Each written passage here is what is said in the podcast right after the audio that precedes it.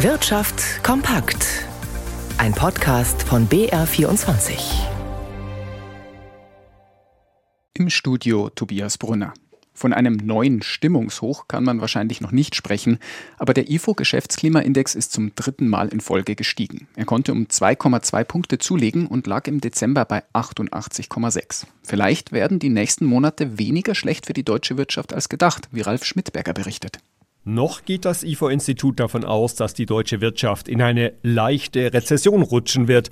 Doch nachdem sich die Stimmung in den 9000 befragten Unternehmen erneut überraschend deutlich verbessert hat, könnte Deutschland nach Ansicht der Münchner Wirtschaftsforscher möglicherweise an einer Rezession vorbeischrammen.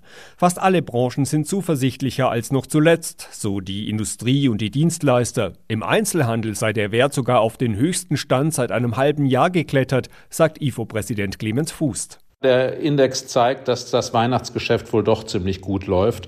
Die Unternehmen haben sich da große Sorgen gemacht, aber die Konsumenten lassen das Weihnachtsgeschäft offenbar nicht ausfallen. Eine Ausnahme im aktuellen IFO-Geschäftsklimaindex bildet allerdings die Baubranche. Hier hat sich die Stimmung eingetrübt. Wegen der gestiegenen Preise und Zinsen werden Bauvorhaben gestoppt.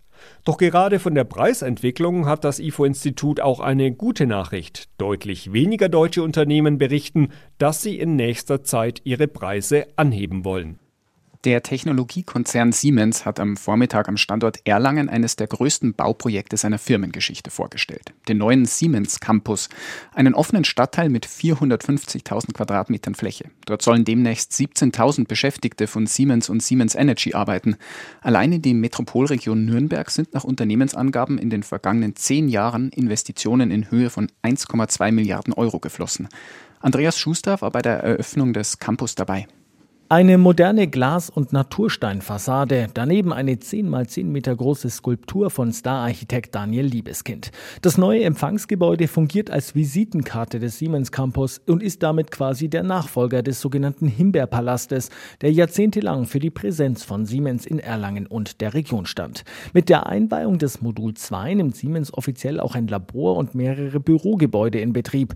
Auch wenn die Bauarbeiten am Siemens Campus insgesamt noch nicht abgeschlossen sind, arbeiten arbeiten hier nun bereits rund 17.000 Beschäftigte. Der Campus wird zum größten Standort des Unternehmens weltweit und soll auch eine Art Vorreiterrolle im Konzern einnehmen, sagt Siemens-Chef Roland Busch. Es ist der Standort, an dem wir viele, viele Funktionen zusammenbringen, auch Technologie, auch Entwicklung und das ist ganz entscheidend. Zusammenarbeiten an einem Campus, einer modernen Infrastruktur, einer offenen Infrastruktur, wo Leute auch gerne wieder zurück ins Büro kommen oder in die Labors. Ich glaube, das ist so ein, das neue Herz von Siemens in der Metropolregion Erlangen-Nürnberg. Mit dem Empfangsgebäude ist nun das Kernstück des neuen Siemens Campus fertig. Die weiteren Bauarbeiten werden aber noch dauern, mindestens bis 2030. Elon Musk möchte möglicherweise als Chef von Twitter zurücktreten. Er hatte eine Umfrage auf dem Kurznachrichtendienst durchgeführt, bei der sich eine Mehrheit für den Rücktritt aussprach. Knapp 58 Prozent stimmten dafür, gut 42 Prozent dagegen. Insgesamt beteiligten sich mehr als 17 Millionen Nutzerinnen und Nutzer an der Abstimmung. Ob Musk nun auch Taten folgen lässt, ist noch offen. Zumindest hatte er angekündigt, sich an das Ergebnis der Umfrage halten zu wollen.